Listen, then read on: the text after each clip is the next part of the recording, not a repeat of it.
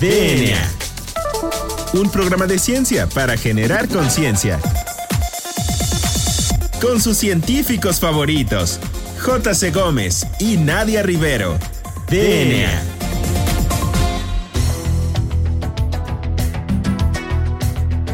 Hola, bienvenidos a un programa más de DNA, un programa de ciencia para generar conciencia, como dice bien nuestro programa.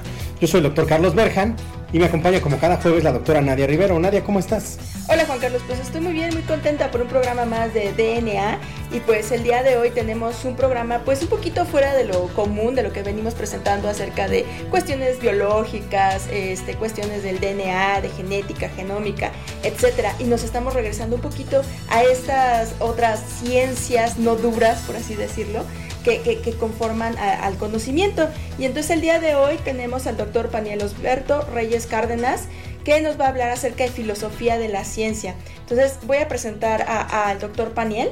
Él es maestro en filosofía y doctor en filosofía por la Universidad de Sheffield en Reino Unido. Realizó un postdoctorado en la Universidad de Nottingham y actualmente es profesor investigador en la Universidad Popular Autónoma del Estado de Puebla, en donde es profesor de filosofía del lenguaje y filosofía medieval.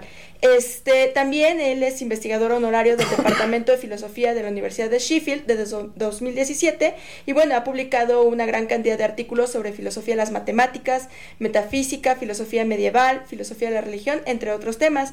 Cabe destacar que este Paniel es autor también de diversos libros sobre filosofía y es miembro del SNI, del Sistema Nacional de Investigadores, del nivel 1. Entonces, Paniel, muy buenas tardes, bienvenido a DNA, muchas gracias por aceptar nuestra invitación. ¿Cómo te encuentras? Bueno, pues buenas tardes, me encuentro muy bien. La verdad, muy feliz porque yo soy pues este admirador del programa, de, de, cómo ustedes pues eh, me, gusta mucho el estilo como, como eh, con el que hacen eh, asequible la ciencia sin, sin, sin, sin tampoco disminuir su, su, este, su valor eh, conceptual, ¿no? O sea, la verdad es que soy muy, muy, admirador y estoy muy feliz de estar invitado.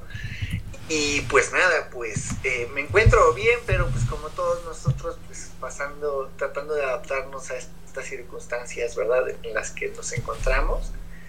Pero curiosamente, bueno, pues aprovechando también eh, un poquito el tiempo para retomar intereses de filosofía de la ciencia, justamente del, tema que me han invitado a hablar, pues eh, curiosamente ha funcionado positivamente para retomar esos intereses. Claro que sí, bueno, pues, ¿qué te parece si damos inicio a la entrevista? Y bueno, a mí en lo personal, pues sí me queda un poquito claro justamente por todo el contexto eh, que, en el cual yo me desenvolví para ser científica, que, es la filosofía de la ciencia. Pero para nuestro auditorio, ¿nos podrías decir qué estudia la filosofía de la ciencia y por qué es importante estudiarla? Podría decirlo desde dos perspectivas como muy particulares que nos pueden acercar a, la filosofía de la ciencia. ¿no?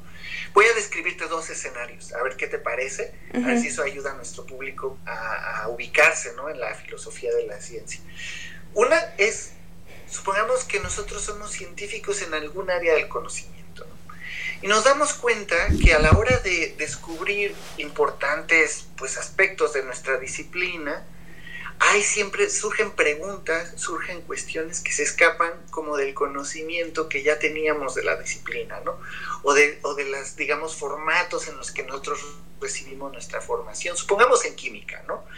Descubrimos que hay una cierta serie de, fenómenos que se observan y que las teorías con las que contamos no, los no son suficientes para explicarlos, ¿no?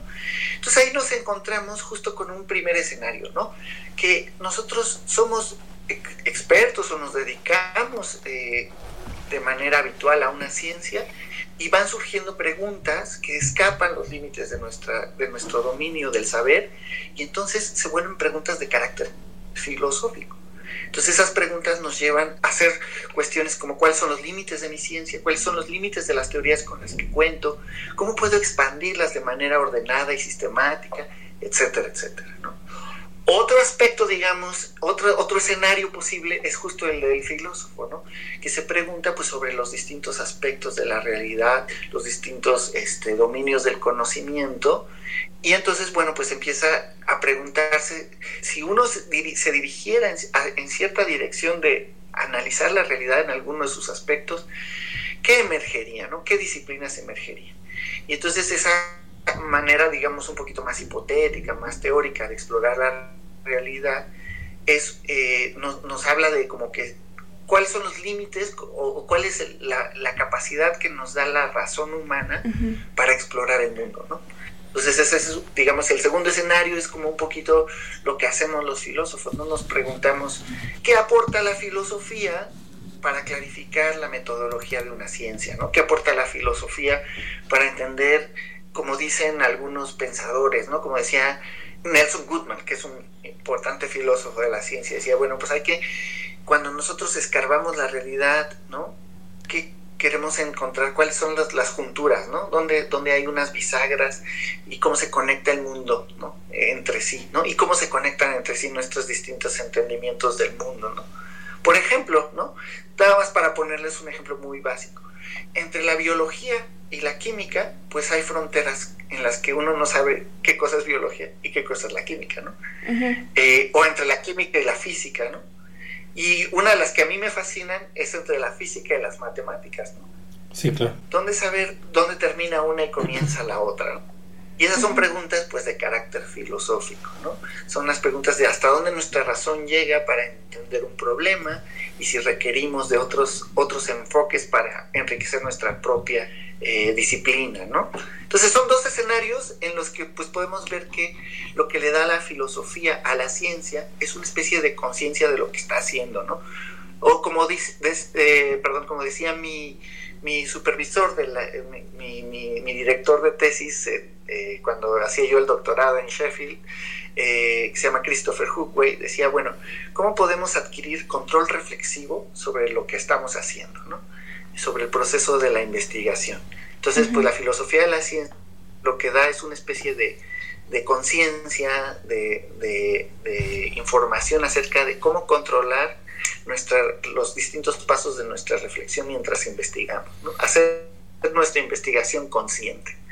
Entonces yo creo que esos son elementos importantes de la filosofía de la ciencia. Oye, y claro, pues entonces nos proporcionan... sí, perdón. Sí, y eh, por ejemplo para la sociedad en general y por ejemplo para algunos otros científicos que a lo mejor vean, esto como, eh, digamos, muy, por decirlo de una manera muy coloquial, muy fumado, ¿no?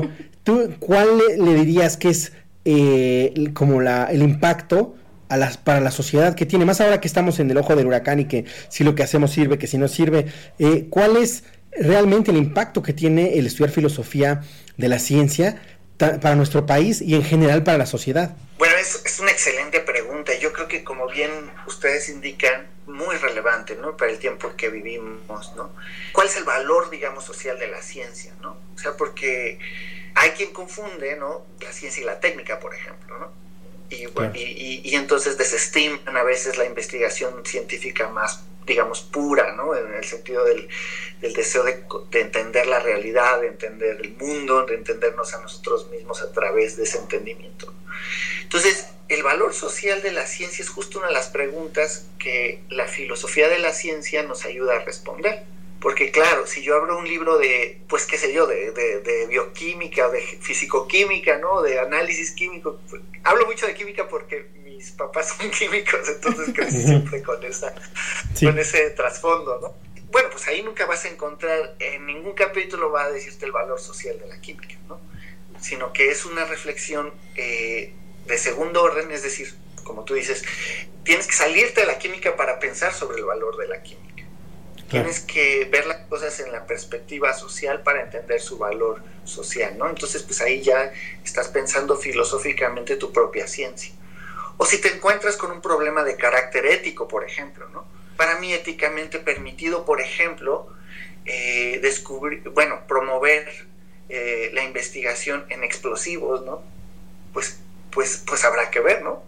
Depende de para qué los voy a usar, pero eso no está en el libro de química, eso no está en el libro de física, sino que es una, una responsabilidad filosófica del investigador científico, ¿no? Y también de la sociedad misma, porque en efecto, la sociedad misma tiene que pensar qué tan importante es para ella crecer eh, en la investigación, en la ciencia, en el descubrimiento, porque el concepto de progreso parece ser un concepto que nos venden los que nos dan en la política, que nos dan en, en, áreas de las ciencias sociales, ¿no es cierto? Pero, pero en el fondo, pues nosotros, eh, quienes, bueno, y ustedes más que yo, quienes se dedican a la investigación científica en las fronteras, pues tienen una, un impacto indirecto en el progreso de la sociedad, en el progreso en, en, muchos sentidos, pero para hacerlo consciente se necesita una actividad filosófica. Entonces es muy importante, creo yo, que haya quienes nos dediquemos a mostrar las ramificaciones sociales, culturales, antropológicas de la ciencia. ¿no? que quienes, quienes recordemos a la sociedad que es importante hacer la ciencia, ¿no? Eh, que, no es un, que no es un desperdicio de recursos o una inversión directa, ¿no? sino indirecta en nuestra propia valor como comunidad, como humanidad.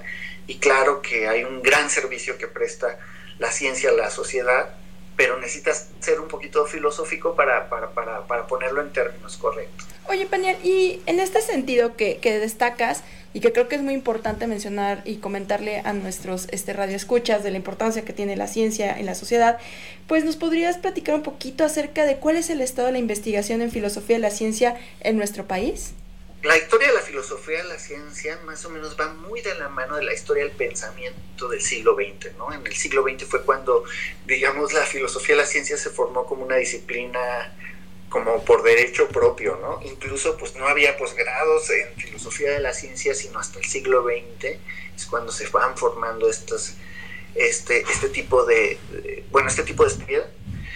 Y en México, particularmente, hay una historia importante ¿no? en el estudio de la filosofía de la ciencia.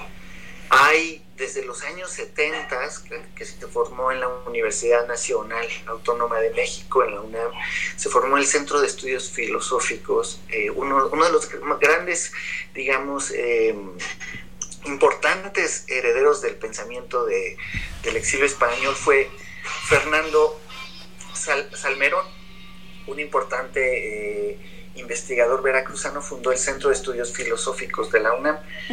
Pronto, una de las primeras intuiciones de Fernando Salmerón, Alejandro Rossi, muchos de los fundadores del instituto, de este centro, que después se convirtió en el Instituto de Investigaciones Filosóficas, pues era el contribuir a una mayor eh, apreciación de la filosofía de la ciencia.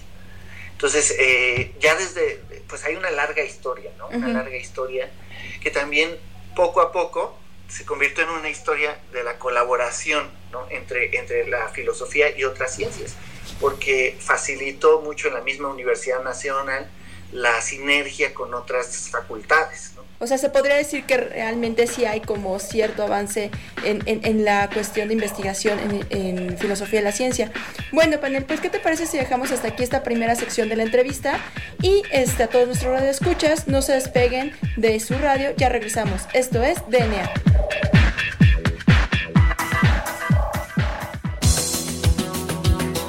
Volvemos en menos de lo que tus genes se traducen a proteínas.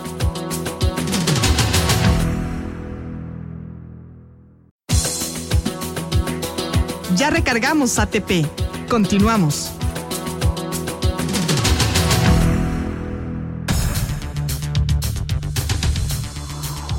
Bueno, pues ya regresamos a DNA. Recuerden que estamos platicando con el doctor Paniel Osberto Reyes Cárdenas sobre filosofía de la ciencia. Y bien, Paniel, en la sección pasada nos quedamos platicando acerca de cómo se encontraba pues la investigación en filosofía de la ciencia en nuestro país y nos comentabas que todo inició en la UNAM, pero que ha ido avanzando y ya no está centralizada tanto ahí la investigación. ¿Nos puedes seguir elaborando al respecto, por favor? Mencionaba justo el caso del Instituto de Investigaciones Filosóficas de la UNAM porque ellos, claro, fueron como la, punta de lanza ¿no? en todo este movimiento de filosofía de la ciencia y pues crearon el primer posgrado en filosofía de la ciencia en México. ¿no? Pero esto no significa que pronto no hubiera un, un generalizado interés de personas que venían o de las ciencias experimentales, las ciencias como, como se suele decir duras, con intereses filosóficos a, profundizar en su, en su propia actividad científica haciendo filosofía, o filósofos que empezaron a notar la necesidad de hacer una mayor reflexión sobre la ciencia. ¿no? Entonces, ya en todo el país, en todas las universidades, y no solo universidades, sino también hay, hay trabajo en el, como eh, eh, estudiosos independientes, pues hay una, una gran cantidad en publicaciones, en reflexión, en escritos de filosofía de la ciencia, lo cual pues es ha hecho el campo muy muy muy este interesante. Pues eh, muy interesante. Eh, oye, ¿y cuáles son tus líneas de investigación? ¿Tú en qué has trabajado? ¿Qué es lo que has desarrollado para que sepa el público y que, eh, que sepan exactamente qué es, quién está detrás, cómo se aplica y qué estás haciendo? Con muchísimo gusto. Pues mira, pues como les, les comentaba hace rato, un poco por, por por ser el negocio familiar, la química, este, a mí desde, desde siempre me ha interesado el tema de la investigación experimental, pero siempre me llamó la atención sobre cuál sería una perspectiva como sistemática de ese conocimiento científico. Entonces, parte de lo que hago, parte de lo que publico últimamente, pues es sobre la disciplina filosófica llamada epistemología, ¿no? Es decir, cómo cuáles son nuestros estándares a la hora de producir conocimiento, qué procesos seguimos, qué virtudes debemos cultivar para ser exitosos en la investigación científica. Entonces, bueno, pues es un área que me interesa. Y ya también, como les decía, pues por el tema de interés personal, también me, llaman la atención los temas frontera en la física, en la química y en las matemáticas.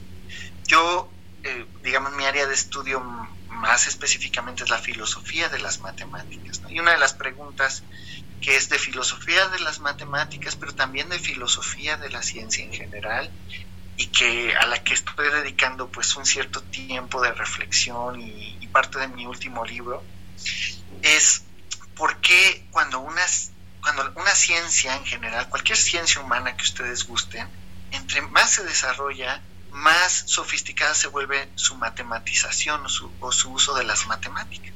Entonces, ante esa realidad, bueno, ¿será eso una casualidad? Una, un simple hecho fortuito, pero ¿por qué se sigue ese patrón en todas las ciencias, no?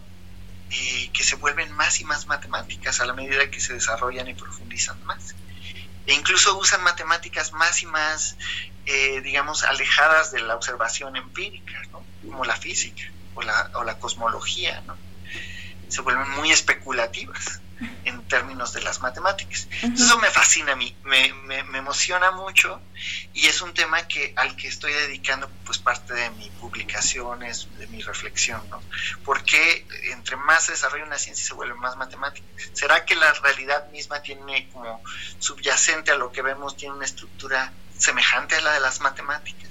Eh, bueno, y, ya no les ya no les canso más, pero bueno, esas son mis áreas actuales. Ah, también, bueno, un tema que me está fascinando mucho, al que estoy dedicando también lo último que estoy escribiendo, es a filosofía de la astrofísica. Oh, qué interesante. Eh, me, fascina mucho unas ciertas preguntas que, vienen como de una de ciertas observaciones empíricas de unos colegas, amigos, que me invitaron a... Me, me hicieron una pregunta algunos amigos, ¿no? ¿Tú qué llamarías hubo un descubrimiento importante en el observatorio del desierto de Atacama en Chile.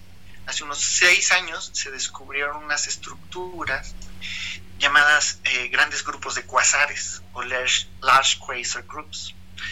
Y eh, bueno, pues son de los candidatos más interesantes a ser, llamados las estructuras más grandes del universo. me, fascinó mucho que mis amigos astrofísicos me contactaran y como filósofo me preguntaran, ¿a qué le llamarías las estructuras más grandes del universo?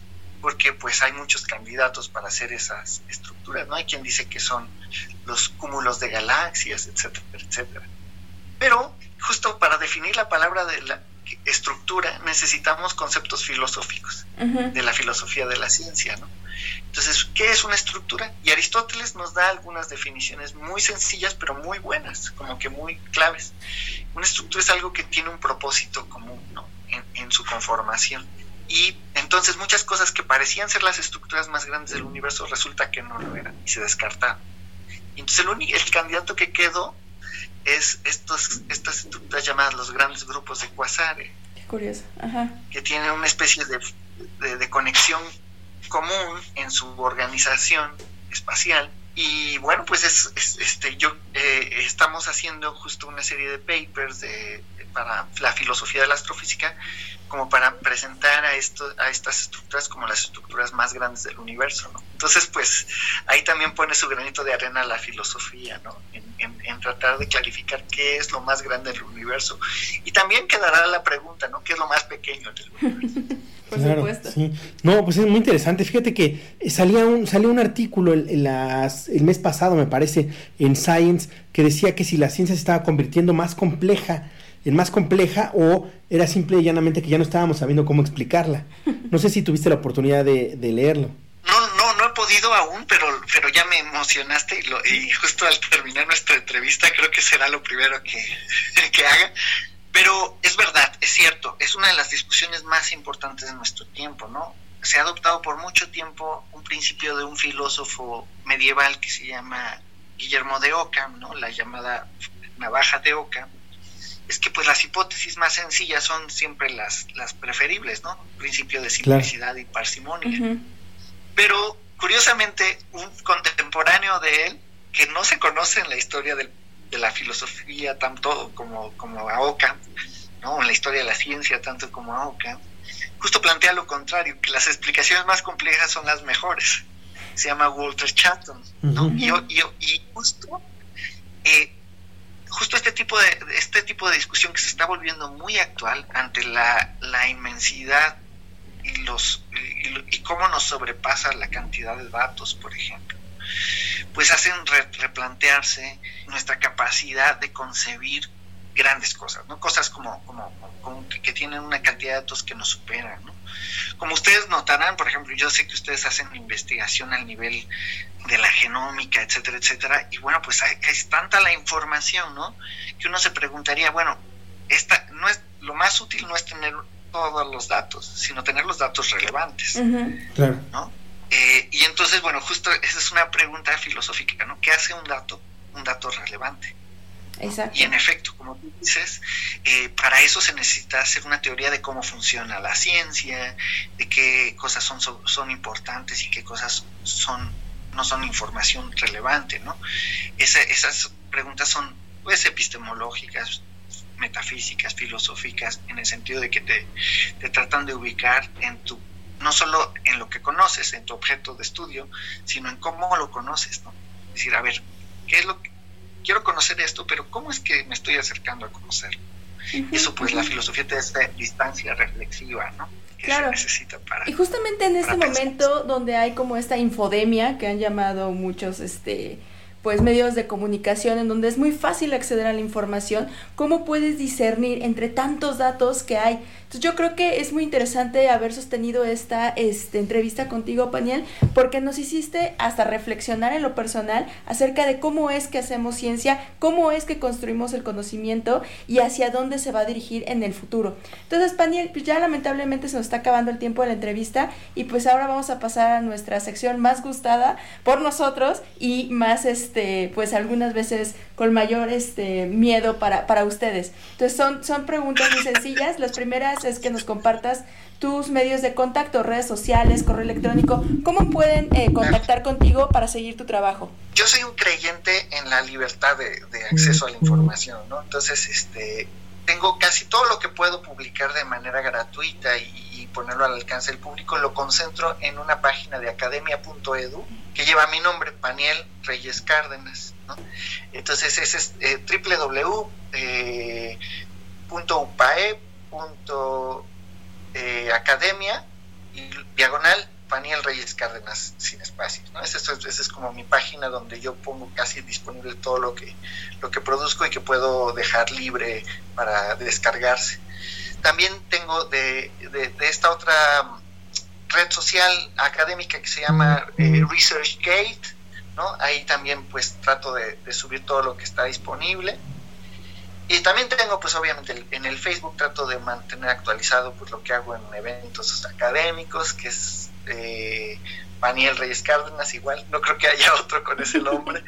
y este, y pues son las redes que yo uso, pero pero este pero claro este estará mi correo institucional para si alguien tiene una duda invitación pues claro que con, con muchísimo gusto que es eh, igual es panielosberto.reyes upae.mx.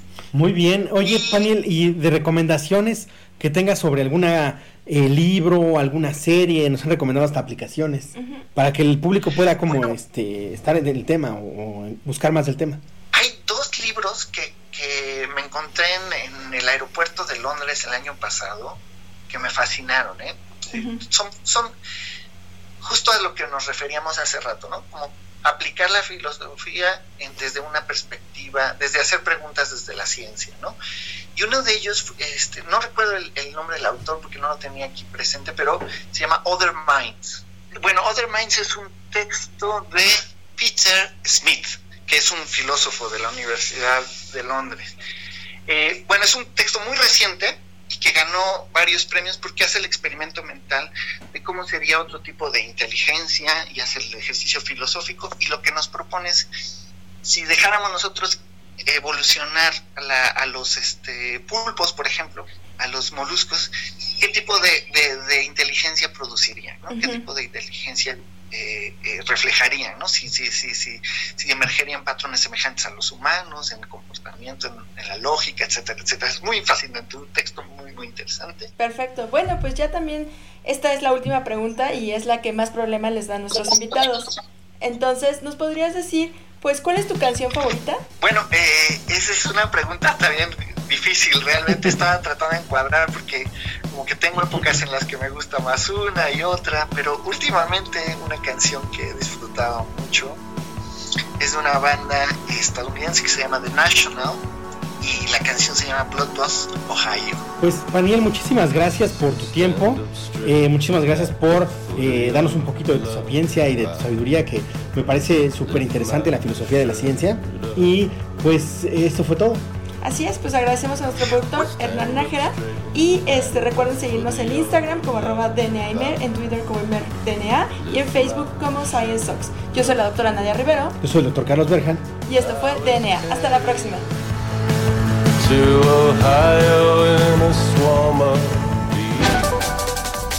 DNA. La materia no se crea ni se destruye, solo se transforma. Nos vemos en el próximo programa de DNA, un programa de ciencia para generar conciencia.